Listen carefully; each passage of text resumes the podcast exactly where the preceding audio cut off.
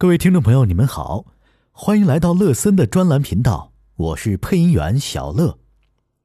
上一期我们讲到了重疾险和医疗险是否能够顺利理赔，与投保的时候有没有做好健康告知息息相关。本期乐森将自己经手的几个重疾险案例分享给大家，提供一些参考。第一个案例是一位在互联网公司工作的男性客户，由于工作压力大。饮食不规律导致慢性胃炎，伴有胃窦两处糜烂以及直肠炎。在投保过程当中，乐森分别咨询了泰康、恒大、招商仁和、天安、信泰和瑞泰几家保险公司，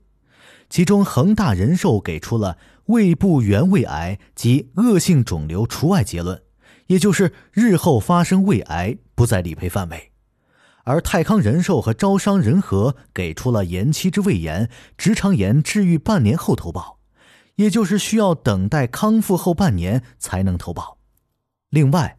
天安人寿、信泰人寿和复兴联合则需要提供复查报告，才有机会加费承保。这意味着客户需要重新做一次胃镜和肠镜检查。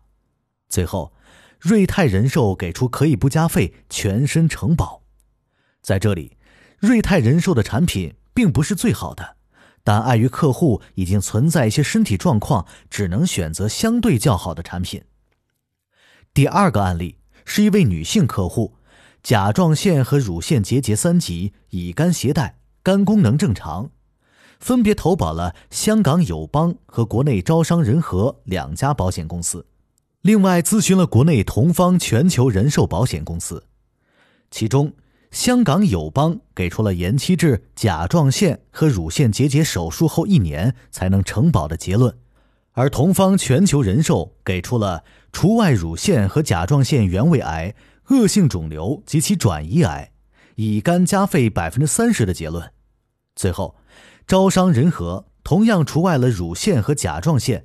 但考虑到客户投保的保额和保费较高，愿意降低加费幅度，只加费百分之十五。最后，客户投保了五十万保额，每年保费从一万五千多变成了一万七千多，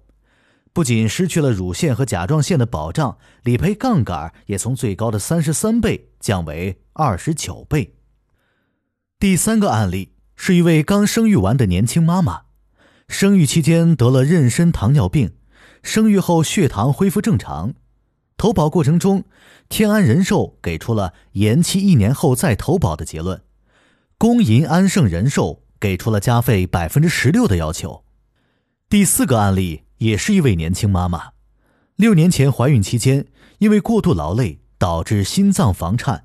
在医院急诊室留院观察，没有用药，二十四小时后出院。在后来的心脏彩超当中，检查出心脏二尖瓣和三尖瓣逆流。在咨询乐森之前，投保了国内友邦保险，被拒保。最后通过乐森提交了以往的病历和检查报告，并做了心脏问卷调查。几家保险公司核保结论下来后，只有瑞泰人寿给出了全身承保的结论，但需要加费百分之二十。以上两个案例可以看出。生孩子是有一定风险的，容易出现一些并发症。从另一个角度来看，目前只有高端医疗险会承保生育期间的医疗费用，且保费高昂，需要两三万元。可以想象，生孩子的风险是比较高的，以至于保险公司并不乐意承保。